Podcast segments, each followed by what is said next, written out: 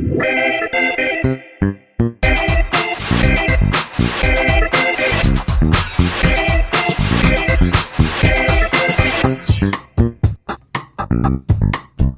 迎收听《飞龙盟》，我是十一，我是梅心。大家记得哦，天冷的时候一定要注意身体，因为我们家梅心啊，又再次、再次要让大家觉得他的声音非常的好听。你说鼻塞吗？哎、欸，今年真的三次感冒了、欸。其实你知道吗？都没确诊，很奇怪、啊，保单都快过期了。中国有一个研究指出说，如果你长得越帅，你越不容易确诊。真的吗？中国的一个非常伟大的，我信哦，我现在很脆弱。他们统计出来啊，确诊的人啊的长相是吗？就是颜值的那个 PR 值的比拼上面啊，越帅的人都越不容易得到这一些的问题存在。所以你要知道，你是丑人多作怪，是不是？不要乱讲啊！你现在这个阶段的声音，是你人生当中最好听的一段时间。我希望你可以持续的一直感冒是。真的有朋友来跟我讲，梅西怎么感冒好了？我好怀念他以前那个要死不活的声音。他们觉得你那个你没有虚构吧？他觉得你的那个磁性啊，浓厚到一个不行，已经非常接近广播主持人的那个感受了。真的哦。如果你的咬文嚼字再更字正腔圆一点呢，讲出来的话。不要那么伤人，做不到，我 真的做不到。我今天要来分享一下，前几天带我女儿去 Costco 挑礼物。记得你跟我讲过，挑礼物的话，记得要带着本人到现场去，不要蒙着头瞎猜，说他到底想要什么。先前一直在试探我女儿，她告诉我说她喜欢车车，她喜欢红色，我就买了一台红色的法拉利给她。OK。是不是踩坑了？不敢说啦，谨记着你给我的忠告嘛。认真的反省一下，应该要带我女儿去挑选礼物。又回到我以前的那个小时候的记忆。虽然我们家小时候并没有在过圣诞节，爸妈准备礼物给我，通常我都是觉得说好像擦边球，六十分、六十五分，没有打到我的心坎里，没办法真的笑出来。是这个解释吗？小时候是纯真的，打从心里面觉得说啊，可惜我是不是我爸妈生的？应该不是。我收到我爸的棒球棍的时候也是这样想。队员呢，就没有人要陪你玩嘛？爸妈挑选的时候，依据着你跟他讲的资讯去做推敲。幼儿时期其实能够真正讲出心里话的那个时机不多，你舍不得你爸妈受伤。基于这个立场，我就带我女儿去 Costco 买东西，顺便挑她的圣诞礼物。而且我觉得 Costco 现在很厉害哦，有一个小招式，去到它的这个商场里面啊，每一个廊道的层架摆放的物品都不太一样，做一个小小的巧思，希望你每次来的时候感觉到是一个全新的存在，不会有那一种好像我每天来都是一样的那个感受。同样的一个设计，IKEA 也是。常常 IKEA 会依据他们这一季不同的想要呈现的家居的风格啊，都会进行一次大的整修，想要让你每次来逛的时候都有一个全新的体会。而且 Costco 还有做另外一个做法，他会希望在廊道上面陈列的商品是少的，降低你所谓的选择犹豫期。摆放的时候啊，通常都是两个竞品再摆上 Costco 自家的一个商品。顶多就三个，让你慢慢的选。他们说购物的时候啊，很容易会进入到所谓的决策疲劳。给你很多很多的选择的话，虽然你会在原地选择的时间会变得非常的长，可是实际上啊，购买的力道就会下降。所以我都不推推车了，你知道吗？为什么？我就想说，我直接拿，两手拿得动的就是极限，不然你会一直挑很久啊。我每次去 Costco 推推车的时候，我都会很担心一件事情。今天的卡刷不刷得过？每次我可能预期我到 Costco 才买一个月的家用，大概五千块好了，出来大概就是一万块。而且你有没有发现它的轮子很容易坏啊？后来不推也是这样，坏了又没地方换。我每次要推直线，都一定会往左边或者往右边跑。他是不是有意识啊？我有去研究一下这件事情，很多人啊比较没有公德心，或者比较需要上下车去运送物品，都会把推车直接推离开商场，到了外面车道这里，再把东西运上车。接下来呢，他们就把推车直接抛弃在旁边，人上了车就走掉了。这些推车可能是你的听众，如果你现在道歉还来得及。推车有可能在外面风吹雨淋，经过了一阵的煎熬之后，才回到了商场里面。他们的心灵跟他们的脚踝就受挫了，才会变成他们自己有意识，不想要往那边走。每次推直接一直往旁边跑，很可怕。讲回来，那个决策疲劳，它其实是在行销学上面一个非常重要的课程。有一个实验是果酱实验，一天呢、啊，我们在超商上面摆上了二十四种果酱，客人很容易停下脚步，认真的在选择他要买哪一个果酱，对不对？但是购买率只有百分之三。换了一天，我们只在层架上面摆上六种果酱，购买率会提升到百分之三十。也就是说，Costco 用一个心理战术，它告诉你，陈列的商品越少，降低你想要选择的那个时间跟犹豫的时候，你就会出手把它买下来。对，不然你就会在那个货架前面骂：“妈的，怎么会这么多？怎么挑？” 还有另外一个做法。去超商啊，不是他们在收银台前面呢，都会摆上很多很多加价购的小东西，店员都会告诉你说：“恭喜你，你现在只要再加价五十九元，你就可以再带走另外一样东西。”其实也是决策疲劳里面重要的一环。进去到了商场里面，想说结束了，对不对？所以我问你这个，就你已经把你想要做选择的个脑力用在了这上半场时间，都已经去结账了。他还跟你说后面的这一面墙全部都可以加价购，要不要看一下？很想掐死他。这个其实就是决策疲劳会带来的结果，甚至是你现在在电商上面买东西，都已经到了结账要刷卡了，他下面好像在跳出来说，很多的用户同一时间也会选购这相关类别的物品，因为你的大脑已经不堪负荷了，没办法再做决定了啊！只要有人轻轻的推你一把，你就觉得说啊，反正，不会背啊，不会背啊。够了，其实它这个小钱会让你觉得有赚到了那个心情。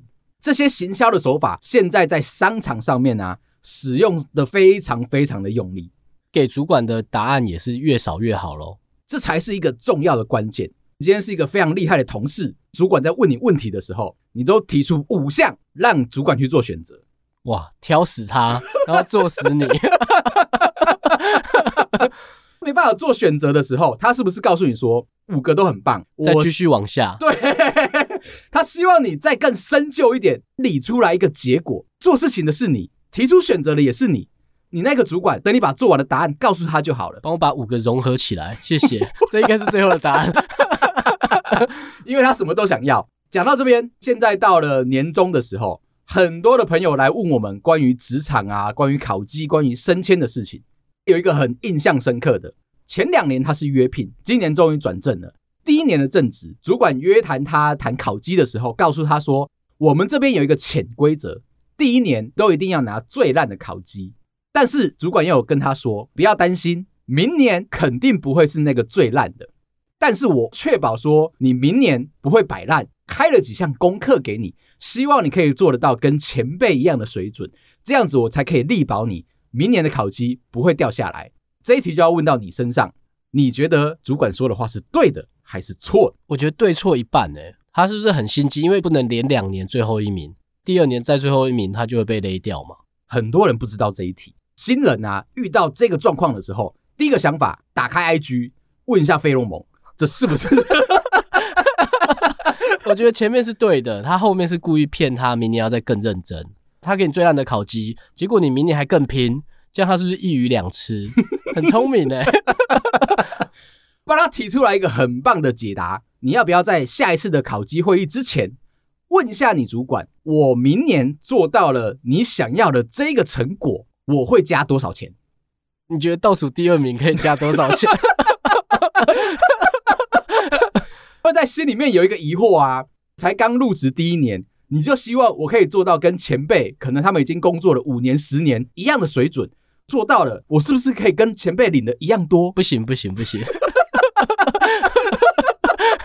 你不行这么坏。可是我问问你，刚刚的那一个解法是不是一一枪毙命的大好机会？是，今天是那个主管听到了这句话之后，会不会觉得？吓到 这背后有高人在指点，让我再回去问一下我的智囊团。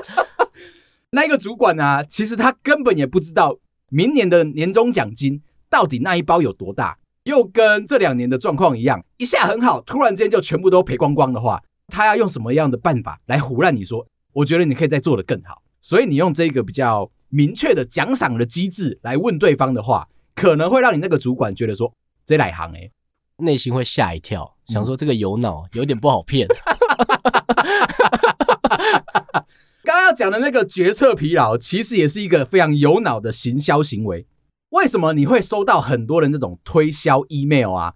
都大概会是排到晚上的八点到半夜之间。你觉得你不是在上班时间，然后他会设给你最近有什么样的推销，有什么样的优惠？他其实也在掌握这个技巧。大脑啊，平常白天的时候一直在开会，一直在工作，到了夜晚，也许你还在电脑前面，这个时候你是加班嘛？人的大脑会容易想要休息，想要偷懒，他们就掌握住你这个决策疲劳的心态，在你想要偷懒的时候，塞给你一些小小的优惠广告，这个时候会触发你心里面会觉得说。反正我去看一下也没关系，你就会想要去把它买下来。可以教一下远传吗？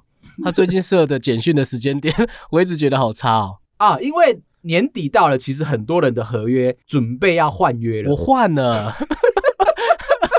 你们的资讯可不可以补一下？在这边我要跟大家提一下，最近有一个免费的新功能出来了，它叫做 VoLTE 跟 VoWiFi。好久没讲知识台哦，我等很久，你一直不让我讲。那我们可以讲到这边就好吗？以前呢、啊，是不是大家手机都会摆在窗户旁边拜天公？然后、哦、很久很久以前哦，最近还蛮多那一种不小心基地台被拆掉。原本我家收讯很好，因为某一些公安的问题啊，基地台一被拆掉，你家的讯号变得很差，甚至是差到你必须要打电话去跟电信商说，我想要得到赔偿方案，电话永远都接不到。最近推出了一个免费的新功能，VoLTE 跟 VoWiFi，只要告诉你的电信商说你要打开这个功能，或者是你续约的时候，他们会主动帮你打开。只要有网络，永远都可以接得到电话。他们是每一家电信商都有吗？每一家现在全部都帮你预设会打开啊！如果没有的话，你赶快打电话去跟他要。现在是不用钱，以前开这个功能月租费加三十块。这个功能其实已经推行非常久了，只是完全没有人想要花钱去用它。才会造成这么多的纠纷，依然很需要哎、欸！你不早点跟我讲，我一直在敷衍我爸妈。你现在只要回去跟他们说，用一招让你们永远都接得到电话，回家你就是那种门一打开，大家会欢喜，红地毯就铺出来，恭喜少爷回家，是不是？终于做了一个有用的方法了。以前爸妈回到家，是不是会拿着手机嘟着，然后问你说：“哎、欸？”我手机锁起来了，我手机 APP 怎么样？我手机接不到电话，接不到电话这个最麻烦，因为你求助无门。但我现在跟你讲，就把这个功能打开来，针对门号的吗？它是针对门号。现在用 LINE 在通话的话，就是用网络在打电话。可是如果你家只有标准的电话门号，没有你的 LINE 的联络方式，或者是你任何的通讯软体的联络方式的话，我找不到你。这个行为就是只要你家有网络。他就可以拨打你号码的方式，直接让你们可以聊天连线。这件事情在我家发生非常久了，也是有这种有用的资讯，你可不可以早点讲？我老婆也是用远传，在我们家，她的那个讯号非常的差，常常很多同事要打电话找她的时候都没有办法。这样不是很好吗？我也是这样安慰我爸妈的。但是因为她是责任感非常重的人，这两天我就帮她开通了这个功能。突然觉得她老公好帅哦！哦，你是工程师哦！我就随手施展了一个魔法，让我老婆突然间觉得说：“哎，十一这个工程师真的有在做事。平常你看他吊儿郎当的，每天飘回家就是告诉我说：啊，今天上班好累，我又飘到哪里去？我又去看了什么电影，都没有在谈工作。所以我觉得这个值得分享给你知道。那我讲回来，我就带我女儿去 Costco 挑礼物。哦，对，还没买好，她最后买什么啊？”挑了公主娃娃，去年送给她那个长发公主乐佩。今年我再带她到同一个柜的时候，她在那边犹豫非常的久。挑礼物的这一段时间啊，我们好像花了半个小时吧。我就在那边绕的时候，一直问她：“哎，妹妹，你要不要认真挑一下？你想要买哪一个？”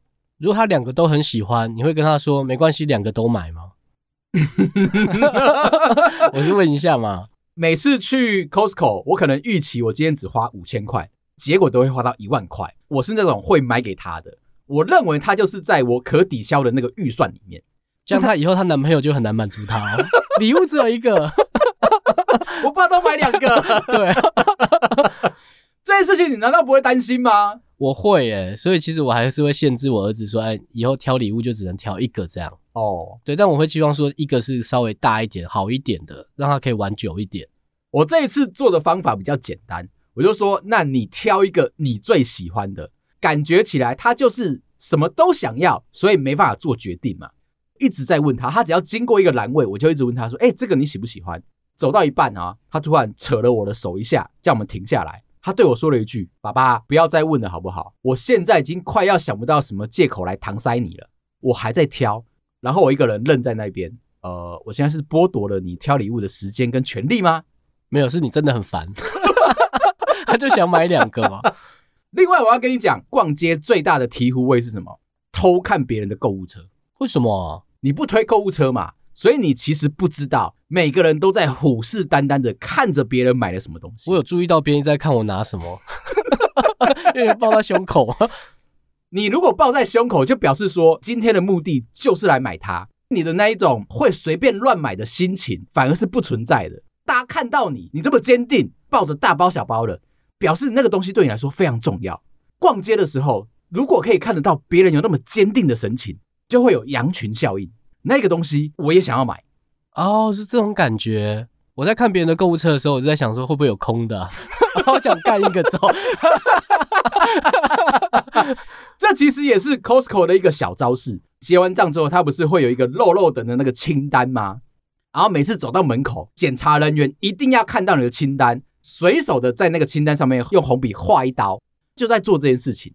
有些人哦，买完了之后跑去了熟食区吃了一点东西，回来忘记自己买了什么东西，就会把别人的推车给推走。这时候门口那位人员就非常的重要，他可以帮你确认说你是不是推错别人的购物车。这一次走到了熟食区啊，我是带着愧疚的心情，因为我带着我妈，我就会担心洋葱杀手 是前几集聊到的那个，对，而且已经时隔了一段时间了。我妈一走进去，马上问我我的洋葱呢？我只能告诉他说政策的关系改版了，你已经不是汉堡神偷了。我妈妈其实还是带的那一些。乐扣乐扣啊，保鲜盒啊，饮料杯啊，这样。她说：“那我接下来怎么办？”我说：“我们可以花钱让你去买饮料。这一次你想要的其他的那些小东西，我们就没办法买。”她非常生气，惩罚了我做下一件事情。看到了别人的购物车，似乎四五台里面都有在买一样东西。那个东西最近是不是在特价？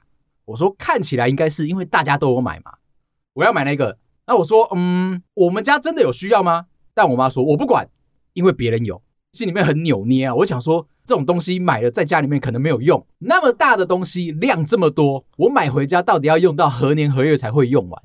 但是我妈说，就是不管，你就给我硬着头皮去问对方他在哪里买到的，而且有没有特价。问到对方说没有特价，他只是想买的话，那我不要哦，造就了我现在这个个性。那到底是什么啦？其实要我买的是家里面的漂白水、清洁剂，一次是一整箱的把它买回家。哎，不过发觉到一件事情，Costco 真的很会做生意。最赚钱的商品哦，不是他货柜里面的东西，而是他的加油站。哦，不是他老板，我以为最赚钱的是他老板。开加油站的时候，没想到一件事情：加油站的出入口跟商场的出入口两边是分开来的。只为了去加油，不会进去他的商场里面买东西。后来他发觉到了，不能够让赚钱的机会跑掉，认真的把整个出入口封起来。要来我的商场加油，你就必须要先经过我的商场。这样的一个强制的效力啊，会让你觉得说，反正为了要加油，再去你旁边商场绕一圈，买个东西再出来，不管怎么说都是有赚。Costco 赚钱的能力就是这么的嚣张。另外，我要再回来提一件东西。晨间道德效应。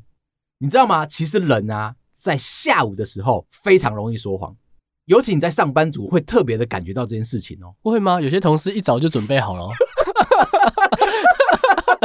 开周会的时候一早他就准备好了。我不知道你在讲谁，即便那个人可能在我脑袋里面有一个清晰的印象，甚至我觉得你在说 W 哥，他已经非常非常久没有在我们节目当中出现了。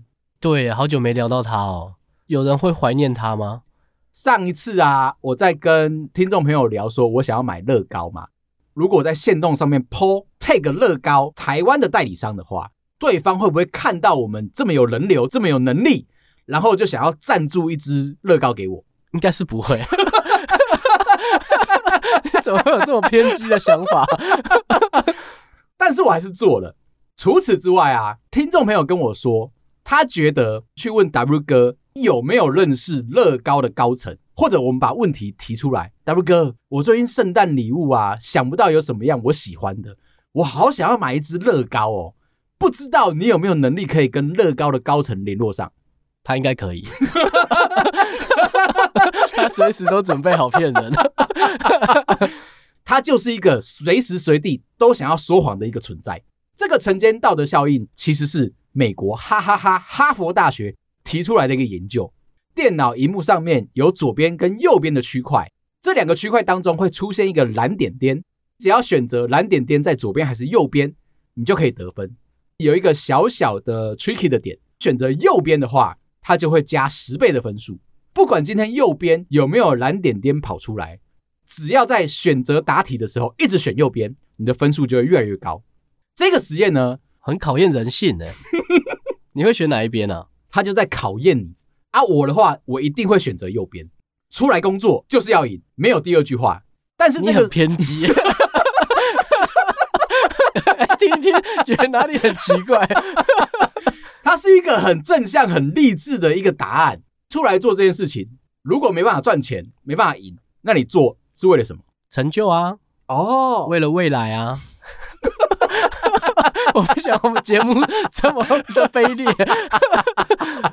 哈哈哈！哈佛大学就做出来这个研究，得到一个结果：白天有精神，晚上是需要休息的人。把你放到这个实验里面，白天你会正确的去选择蓝点点出现的位置，一到了下午，你就会开始说谎，进入到我刚刚的那个做法哦。只要右边的得分分数是十倍，你就疯狂的按它。朝九晚五的上班族。到了下午之后，就会开始想要耍懒，需要休息，而且你会认真的想要说谎。下一次这样讲，我好像有这个感觉。到下午就啊，漏了气啦。对，你的，这是一个非常纯真的存在哦，而且是一个有鉴别力的方式。会议都放在早上，你是不是会觉得说，做什么事情都一定要有答案？没错，一定要有对错。没错，做。绝对不让那些小小同事随便跑走。但是今天吃饱饭了，到了下午开会，你好像有一点点累了。对方在说谎，即便今天是 W 哥进来说话了，可以啦，可以啦，就照你说的做了。你甚至会奉承他，你知道吗？哎、欸，我觉得你说的很有道理，就照你想要做的方式去做，反正出错也不是你要扛责任。十分，我看到牌子了。我跟你讲，看到了晨间道德效应之后啊，我整个人心里面的大石就放下来了。原来大家都跟我一样，习惯在下午的时候说谎，但是它有一个微妙的点，它其实会依据你的这个作息时间。如果你今天是夜猫子的话，早上才是你喜欢说谎的那个时刻。为了这一个，我们今天来认真讨论十二星座里面最会说谎的星座，四个候选人，蛮值得让你去讨论的。其中有一个处女座，因为怕麻烦，说了一个谎就可以解决现在的问题。重要的是可以维护到他个人的形象，让自己看起来体面的话，他想说什么谎他就说什么谎。这样听起来很坏耶，确定是这么坏的说法吗？我觉得他只是因为在乎自己外在的形象啦，讲一点点小谎。对于处女座的人，觉得没有什么大不了的。你如果说他很帅。那他一定会说，嗯，这是理所当然的事情。你如果说他有一点点小小的节俭或者小气的话，可能会跟你说，没有哦，其实我出去买礼物都非常大方哦，不能再追问他说什么时候你要买礼物给我，这样的话会戳破他的形象，他会再说一个谎。再来是天秤座，其实我对天秤座也不是太熟啦。天秤座被定义出来是喜欢维持团体当中表面的和谐，他是一个避免纷争、和平相处的一个人，不太会拒绝别人的要求。朋友来跟我要求要做什么事情，先说谎再说。是在团体当中有很多人准备要进行吵架，问你的想法，他有点像墙头草这样子。A 问我有没有什么立场，我就附和 A；B 问我有什么立场，我就附和 B。只要不要起冲突，以和为贵，这样子我就可以接受。第三个是我双子座，我这是照名次吗？稍微，我希望大家都是同一个名次，不希望吼哪一个星座特别突出是吗？不希望让大家会觉得说，好像这种类型的人，他们就会有一个高低之差。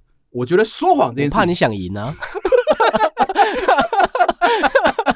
对，在社会上走跳就是要赢。那我要跟你说，第一名就是双子座了，在那边闪躲是不是？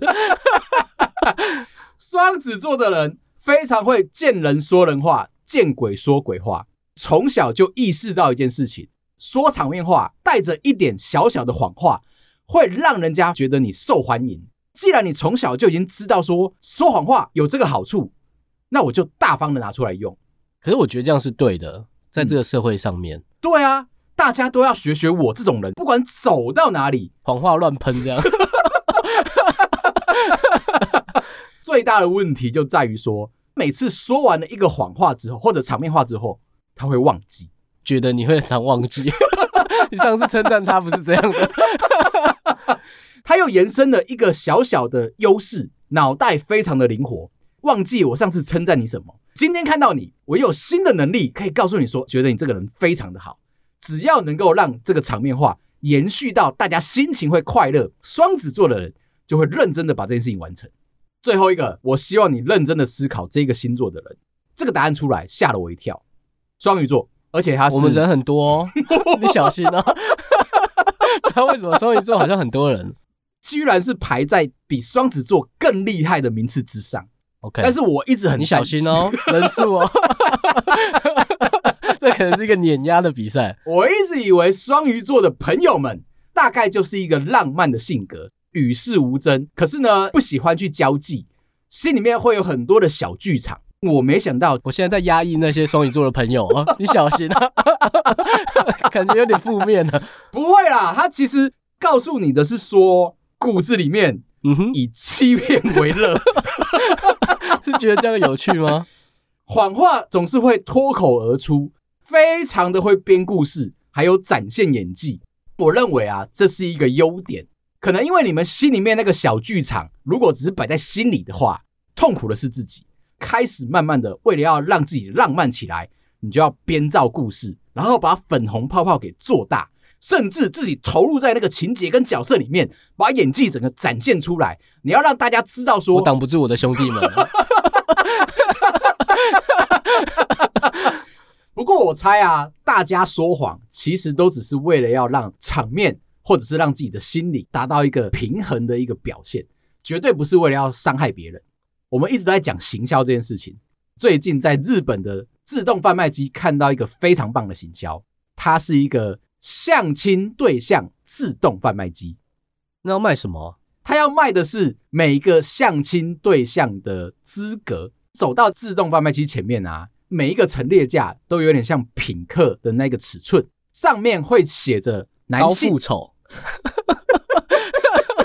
有他的缺点要写吗？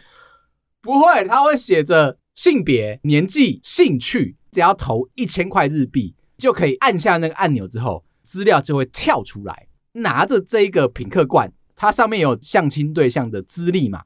右边有一个楼梯，走上二楼，其实就是日本的婚友社。